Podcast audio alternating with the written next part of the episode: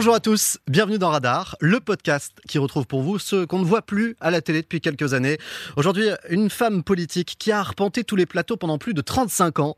35 ans de passion et de coups d'éclat, et ce depuis sa toute première télé alors qu'elle n'était pas encore connue, mais déjà très remontée contre les transports publics. Qu'est-ce que vous pensez des transports en commun? Vous prenez le métro le matin par exemple, vous voyez des femmes avec des gosses. On est métro, on est absolument bousculé, serré. Eh ben, c'est absolument scandaleux qu'on fasse voyager les gens dans des conditions pareilles. Bonjour Arlette Laguillet. Bonjour. Vous vous souvenez de cette toute première télé sans doute? Magazine d'actualité il y a 50 ans, novembre 71. Eh ben, écoutez, quelqu'un qui a dû euh, l'entendre ou le voir m'en a parlé parce que moi j'étais persuadée que ma première intervention de télé c'était en 1973. Eh ben non, deux ans et avant. voilà, c'était déjà ça. Et là, bah, j'étais bien sûr pas connue et avec mes camarades de, de lutte ouvrière, on avait fait des comités d'usagers des transports en commun pour euh, se défendre euh, parce que les transports étaient chers, euh, étaient, comme je le dis, euh, on était serrés comme des sardines. Voilà quelque chose qui n'a pas beaucoup changé. Absolument. Vous prenez donc, Arlette Laguillet, les transports en commun et moi qui pensais bêtement que vous ne vous déplaciez qu'à mobilette, comme le disaient les guignols de l'info. C'était donc une invention. Oui, c'était une invention. Je n'ai jamais eu de C'est vrai mobilette. Voilà. Absolument pas. Non, non. Quand j'étais jeune, j'avais un camarade qui m'emmenait souvent en scooter, mais la mobilette, non. Donc pure invention des guignols de l'info. Oui, enfin, ça collait bien, ça collait bien, quoi. Arlette Laguillet, merci beaucoup d'avoir accepté cette invitation et de venir nous donner de vos nouvelles 13 ans après votre retrait de la scène médiatique. On ne vous a plus beaucoup vu depuis que vous avez laissé la fonction de, de porte-parole de lutte ouvrière à Nathalie Arthaud, mais je suis sûr que pour autant, votre popularité reste intacte, que les gens continuent à vous reconnaître dans la rue.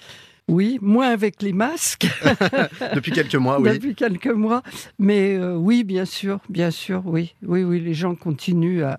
Et ils vous disent quoi Bah, ça dépend où vous tuez, mais qu'est-ce que Ah, ils ont vous- tutoiement facile avec vous. euh, à m'appeler Arlette, oui, et puis euh, bah, qu'est-ce que vous devenez, voilà, ou qu'est-ce que tu deviens, et voilà, on ne te voit plus à la télé, voilà. Cette diète médiatique, pour vous, elle s'est passée comment? L'adrénaline des débats télé, les interviews, tout ce qui va avec, ça vous a manqué ou pas? Franchement, non. Franchement, non. Euh, moi, je suis quelqu'un de très, très angoissé. Pour moi, chaque euh, émission de télévision, chaque interview, euh, c'était toujours quelque chose de difficile C'est pour vrai, moi. vous forciez à votre nature. Ouais. Oui, tout à fait. J'étais quelqu'un d'assez timide au départ. J'étais très angoissée, oui. C'est le fait, euh, voilà, de, de parler au nom de, de milliers de militants, de sympathisants de lutte ouvrière qui m'angoissaient toujours. La responsabilité. Oui, c'est ça, exactement. Je cherchais le mot, c'est ça. Arlette Laguillet, on va revenir sur votre parcours auquel euh, rien ne vous prédestinait. Euh, contrairement à d'autres politiques, vous n'étiez pas du tout programmé pour cela. Vous n'aviez pas le logiciel, comme on dit. Vous grandissez dans une cité ouvrière des Lilas, en région parisienne. Vous ne faites pas de hautes études en politique. Vous avez juste un, un BEPC, euh, ce qu'on appelle aujourd'hui le brevet des collèges. Tout à fait. Et c'est à l'âge de 16 ans que vous rejoignez le Crédit Lyonnais, où vous ferez toute votre carrière. Pourquoi avoir commencé à travailler si jeune Euh, Parce que j'étais dans une famille euh, où euh, il fallait que je travaille, puisque mon père, euh, la plupart du temps, était au chômage, ma mère ne travaillait plus, était malade depuis longtemps, et j'avais deux frères, et voilà. Il y avait une famille à nourrir. Vous travaillez très jeune, donc dès l'âge de 16 ans, les premières grèves, vous n'y participez pas, vous êtes la bonne petite élève. Le déclic du militantisme, vous l'avez au moment de la guerre d'Algérie. Vous êtes scandalisé par l'attitude de la France et vous vous engagez pour la première fois, puis de fil en aiguille, vos combats vont s'étendre au monde du travail pour finalement vous amener à prendre des responsabilités au sein du parti Lutte ouvrière. Première campagne électorale euh, pour les municipales de 1971, c'est ça? Oui, c'est ça. Ouais. Deux ans plus tard, les législatives. Et puis 1974, c'est le grand saut. Vous devenez la première femme à se présenter à une élection présidentielle en France.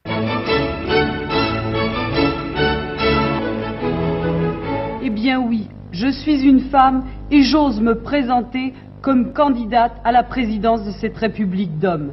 C'est légal et pourtant cela choque, cela paraît étrange, même aux hommes de gauche, et cela doit l'être puisque je suis la seule. Arlette Laguillet, ça vous fait quoi de réentendre ce spot de campagne officiel dans tout ce qui va de plus institutionnel d'ailleurs? Euh, Vous aviez l'air assez strict hein, sur les images pour les avoir revues. C'était l'angoisse? Oui, enfin, toute façon, euh, j'avais pas euh, une tonne de, spécialistes de la télévision pour me dire il faut être comme ci ou comme ça. Donc, euh, Euh, l'essentiel, c'était de passer le message.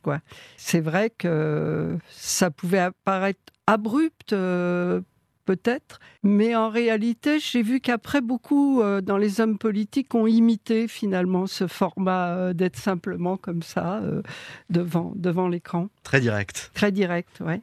Vous dites dans ce qu'on vient d'entendre, une femme qui se présente à la présidence, cela choque, cela paraît étrange une manière au fond polie de dire les choses parce qu'en réalité ce que vous vivez sont des attaques qui sont quand même clairement euh, sexistes. Alors les attaques sexistes, euh, oui, il y en a eu. Un article du Figaro qui disait que j'étais certainement bonne dactylo, mais que j'aurais dû rester à ma place. Mais dans l'ensemble, c'est pas ce qui a été le plus dur pour moi je ressentais plutôt un espèce de, de mépris de classe, quoi. Hein, cette petite dactylo, quoi. Qu'est-ce qu'elle vient faire dans, parmi les grands, quoi? J'étais une nouveauté, presque une incongruité, et finalement, on me laissait la parole. Parce que vous ne laissiez pas les autres vous l'apprendre aussi. Il y a ça aussi. Je crois que, dès le début, je crois que je me suis assez bien défendue, même si j'avais, au début, vous savez, j'avais des fiches parce que j'avais tellement peur de. Ah, vous arriviez avec des fiches à chaque fois, c'était très organisé. Ah, tout au début, oui, j'avais en 74, j'avais des fiches.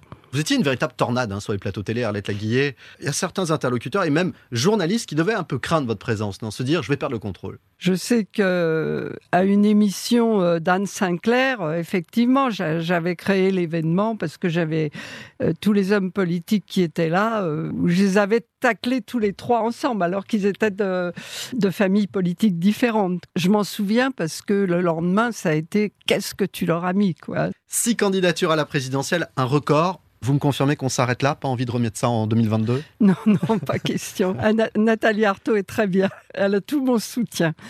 Six candidatures et deux très gros scores. En 1995 et 2002, vous dépassez les 5% des voix et vous devenez si populaire que vous allez même avoir votre marionnette au guignol. Chère marcheuse, roller, rolleuse, vététeur, vététeuse, Unissons-nous, obligeons tous ces messieurs à négocier, enfermons-les jusqu'à ce qu'ils trouvent une solution. Mais enfin, Arlette, vous, une révolutionnaire, vous n'êtes quand même pas contre la grève. Je suis pas contre la grève, je suis contre le VTT. Vous n'avez plus votre mobilette? Non, j'ai serré sur le périph'. Arlette Laguier, je vois à votre réaction pour la diffusion de cet extrait que votre marionnette au guignol vous faisait donc rire.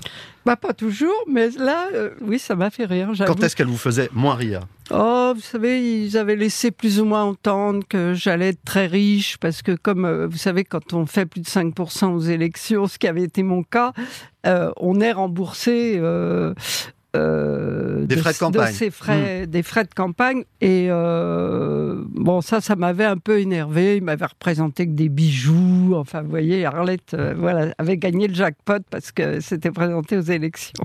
Ça, par exemple, ça, j'avais pas aimé. Bon. À cette époque-là, pour beaucoup de Français, vous n'êtes plus Arlette Laguillet, porte-parole de lutte ouvrière, parti révolutionnaire, mais Arlette tout court une femme qu'on aime pour ses idéaux sans forcément partager ses idées. Vous aviez conscience de ça, d'être devenu aussi un people? Un people, non. Maintenant, comme en 95, on a essayé d'aller au-delà euh, du résultat du vote, mais d'essayer de, construire un parti un peu plus grand. Et là, on s'est rendu compte, et moi la première, que les gens m'aimaient bien et qu'ils étaient contents que j'ai mis un coup de pied dans la fourmilière, ça c'est sûr, mais en même temps, euh, pas prêt à, aller au-delà. quoi. C'est ça, votre sympathie euh, dépassait euh, le nombre de partisans, même de votants pour vous, parce que vous êtes devenu quelqu'un que les Français ont, ont beaucoup aimé dans leur immense majorité, indépendamment presque de la politique. Je ne crois pas que c'est indépendamment de la politique, parce que ma révolte, vous savez, il y a beaucoup de gens qui, qui l'approuvaient. Maintenant, ils n'étaient pas forcément prêts à me rejoindre pour faire de la politique avec moi. C'est surtout ça la différence. Vous devenez à cette époque-là la coqueluche des médias. Euh, vous êtes l'une des rares figures politiques à accepter de faire des émissions de divertissement à la télévision. Euh, Thierry Ardisson, Christophe de Chavannes, Philippe Gildas, Bataille et Fontaine. Vous aviez vraiment envie d'y aller à ces émissions c'était une stratégie euh, marketing, de communication? Quand elles avaient une tenue correcte, je me sentais capable de me débrouiller de tout ce qui pouvait être un peu scabreux. Et comme euh, c'était des époques où on m'invitait pas forcément aux émissions politiques, j'essayais toujours d'y défendre mes idées de toute façon. Vous avez le sentiment que le système était fermé à votre parti plus qu'à d'autres? Oui, il était fermé à, notre parti, ça c'est sûr. Vous savez, les idées révolutionnaires euh, euh, dans une société capitaliste qui où les médias sont elles aussi dominées par ce système, euh, c'est sûr qu'on n'a pas envie d'inviter des gens qui, eux, veulent changer complètement le système, ça c'est certain. Donc il y a des obligations légales qui font que, et puis il y a aussi des journalistes courageux qui m'invitaient parce que bah, ils estimaient que plutôt que les téléspectateurs s'ennuient avec quelqu'un d'autre, avec moi, ils, savaient que peut-être euh, j'aurais la répartie qu'il fallait. Voilà. La grande popularité euh, vous rend évidemment très très connu euh, auprès du grand public. Ce rapport à la notoriété, vous le vivez comment? Pas très bien, pas très bien. C'est vrai que à partir du moment où on est reconnu partout, bon bah moi, ça m'arrivait d'aller euh, dans les grands magasins avec euh, une casquette, euh, des lunettes noires, et parce que j'avais pas envie. C'était ma période à moi de calme, et j'avais pas envie d'être reconnue. C'est curieux parce que en 74, j'étais comme ça dans un, une grande surface en province où j'allais faire un meeting et pour aller faire quelques courses et je m'étais un peu euh, planqué, comme on peut dire. Et, finalement, j'ai quand même été reconnue. Et à un moment, j'ai entendu euh, on demande Arlette Laguiller au rayon parfumerie. Euh, non. Et j'y suis allée. Et c'était les, les vendeuses qui voulaient absolument me voir, me raconter leurs problèmes, vous voyez.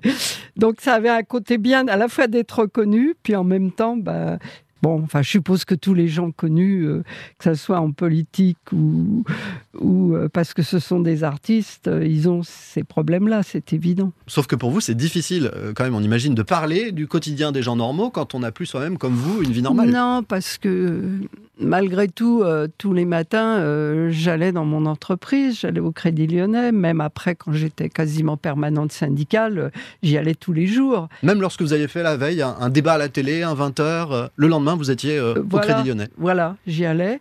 Et donc, euh, ça vous remet les idées en place. Si jamais vous pensiez prendre la grosse tête, vous la prenez pas du tout. vous l'avez jamais eu, vous pensez la grosse tête? Non, je pense que je l'ai jamais eu. Même quand Alain Souchon a écrit une chanson sur vous? Oh non, absolument pas. D'ailleurs, il me l'a envoyé, euh, je l'ai rencontré. On écoute un extrait, titre ah, très bah, flatteur, sorti en 1993, qui s'appelait tout simplement Arlette Laguillet. Quand Arlette chante, c'est de la verdure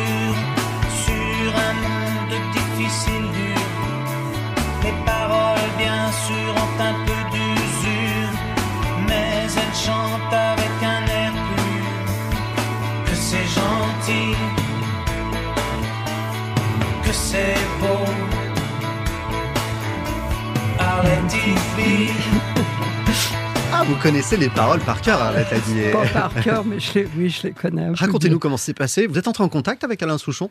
Non, c'est lui qui m'a contacté, oui. Pour me dire, voilà, j'ai écrit une chanson sur vous, euh, j'aimerais, en gros, que vous me donniez l'autorisation, quoi. Il a été très correct.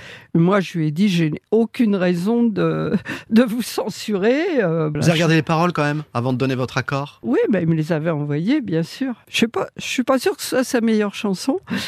Full sentimental, c'était mieux. Chanson qui n'interprète plus, vous le savez sans doute, euh, puisque l'histoire d'amour, si l'on peut dire, avec Alain Souchon à, tourné court. 2002, euh, vous refusez d'appeler à voter euh, Chirac pour faire barrage à Le Pen, euh, arrivé au second tour de la présidentielle. Et Alain Souchon, comme d'autres, est déçu, pour pas dire en, colère. Il annonce qu'il ne chantera plus jamais ce titre. Ça vous a fait de la peine d'apprendre ça? Non, pas du tout. J'ai eu des débats, y compris épistolaires, y compris avec d'autres artistes qui m'aimaient bien et qui comprenaient pas, euh, comme j'en ai eu avec beaucoup de gens dans la population. Mais euh, vous savez, je ne regrette absolument pas. Je crois qu'on n'a absolument pas fait au barrage aux idées de Le Pen en, en allant voter Chirac. Et je crois que la gauche s'est abaissée à ça et qu'elle l'a payé par la suite finalement. Vous l'avez évoqué avec Alain Souchon, mais pour d'autres aussi, hein, on est passé de la gentille Arlette à la méchante Laguillée. Euh, ça, ça a dû être assez compliqué à vivre. Avec le soutien de mes camarades, pas tant que ça finalement. On était on était euh, unis dans cette décision de ne pas appeler à voter Chirac. Moi, j'ai jamais voté pour la droite de ma vie. Il n'était pas question que je vote pour Chirac, qui nous parlait du bruit et des odeurs. Alors, on pouvait dire toujours sur Le Pen un certain nombre de choses, mais Chirac, honnêtement, il, avait beaucoup choqué des gens comme moi quand il avait parlé des émigrés avec ce mépris. Des attaques, votre parti en a vécu d'autres. On se souvient notamment d'un article, évidemment, que vous aviez beaucoup commenté de Libération, qui décrivait Lutte ouvrière comme une organisation presque sectaire où tout le monde utiliserait un pseudonyme. Vous serez donc Bizet. Et C'est vrai, c'est vrai. ça, vous confirmez, le pseudonyme. Bien sûr. Comme dans beaucoup d'organisations révolutionnaires, c'est En sûr. revanche, ce que vous avez démenti, c'était euh, des règles de conduite très strictes euh, qui euh, étaient en défaveur du mariage, interdisaient d'avoir des enfants. Tout ça, vous l'avez nié en bloc. On n'a jamais interdit d'avoir des enfants, ça c'est une blague. J'ai des camarades euh, qui ont été d'ailleurs élus députés au Parlement européen avec moi en, en 99, qui ont des enfants, qui sont grand-mères, mais voilà, euh, moi j'ai fait ce choix, comme d'autres, de ne pas en avoir. Mais voir lutte ouvrière présentée comme ça, comme une secte dans les médias, à un moment donné, ça vous fait quoi? Ça vous met en colère? Oui, ça m'a ça m'a touché, ça m'a énervé, ça m'a mis en colère. Et Ça venait conna- d'où, en fait, ces rumeurs? Bah, ça venait que quand vous, tant que vous faites 1 ou 2% des voix, ça va. Mais quand vous faites plus de 5%, eh bien voilà, la bourgeoisie, elle se défend et elle a ses plumitifs, c'est sûr. Vous diriez que c'est le système qui a essayé de vous dynamiter En tout cas, c'est euh, des journalistes qui se sont mis au service de la classe bourgeoise. Pour moi, c'est ça, quoi. Arlette Laguille, on va parler d'une autre révolution, la révolution numérique. L'arrivée donc de nouveaux services. Euh, je me demandais, est-ce qu'Arlette Laguillet prend des Uber, commande des produits chez Amazon ou à manger chez Deliveroo? Alors, euh, Uber, je crois que j'ai jamais pris. Amazon, ça m'est déjà arrivé de commander, surtout pendant le, le confinement. Oui. Donc vous voyez, en fait, vous commandez des produits chez euh, bien des sociétés qui sont parfois montrées du doigt parce que employant de plus en plus de, de précaires aussi. hein. Oui, enfin, vous connaissez des sociétés qui n'embauchent pas de précaires vous savez le nombre d'intérimaires qui travaillent dans les usines d'automobile ou, ou, ou, à Air France ou partout. C'est c'est toutes les grandes sociétés qui utilisent l'intérim, les CDD, hein, même dans la presse, même dans. Alors bon, c'est pas.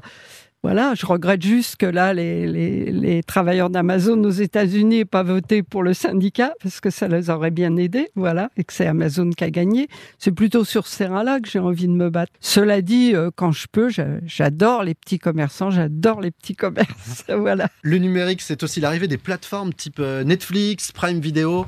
Vous y êtes abonné à ces plateformes? Non, Netflix, non. J'ai beaucoup de camarades qui m'en parlent, euh, qui sont abonnés, mais moi, j'aime beaucoup lire, je lis beaucoup. euh, si vous mettez devant dans une série, euh, c'est des heures à, à pas lire. Alors, j'en regarde quelques fois quand il y en a sur les chaînes classiques. Ouais, a- Vous regardez quoi à la télévision en général, Arlette Laguillet Oh, bah, les infos, ça c'est sûr. Euh, les reportages. euh, je trouve que quand on veut chercher, euh, bah, les chaînes de télé sont assez riches quand même. Et à l'inverse, qu'est-ce qui vous fait parfois bondir devant votre télé? En général, il est pas rare que les infos me mettent en colère. Parce que je trouve des fois qu'on traite tout un sujet pendant 10 minutes, alors que euh, je ne sais pas s'il y a une grève dans une entreprise, on va y consacrer une seconde ou deux secondes, ou non, deux minutes peut-être, avec des interviews tout court des syndicalistes. Oui, ça, ça m'énerve. Voilà. Je me dis pourquoi on n'a pas consacré plus de temps à ça, à ceux qui se battent pour changer les choses, plutôt qu'à tel ou tel événement ou aux obsèques de tel ou tel prince qui vient de mourir. Les télécrochets, vous connaissez Euh, Je pense par exemple à The Voice. Euh, J'ai jamais regardé, je vous dis franchement. Parce que vous pourriez y participer, Arlette Laguillet. Ah bon? Ah bah tout à fait, oui, vous chantez très bien. On en avait eu la preuve en 1993 sur France 2. Vous voyez à quoi je fais allusion ou pas? Ah, c'est euh, Pierre Perret.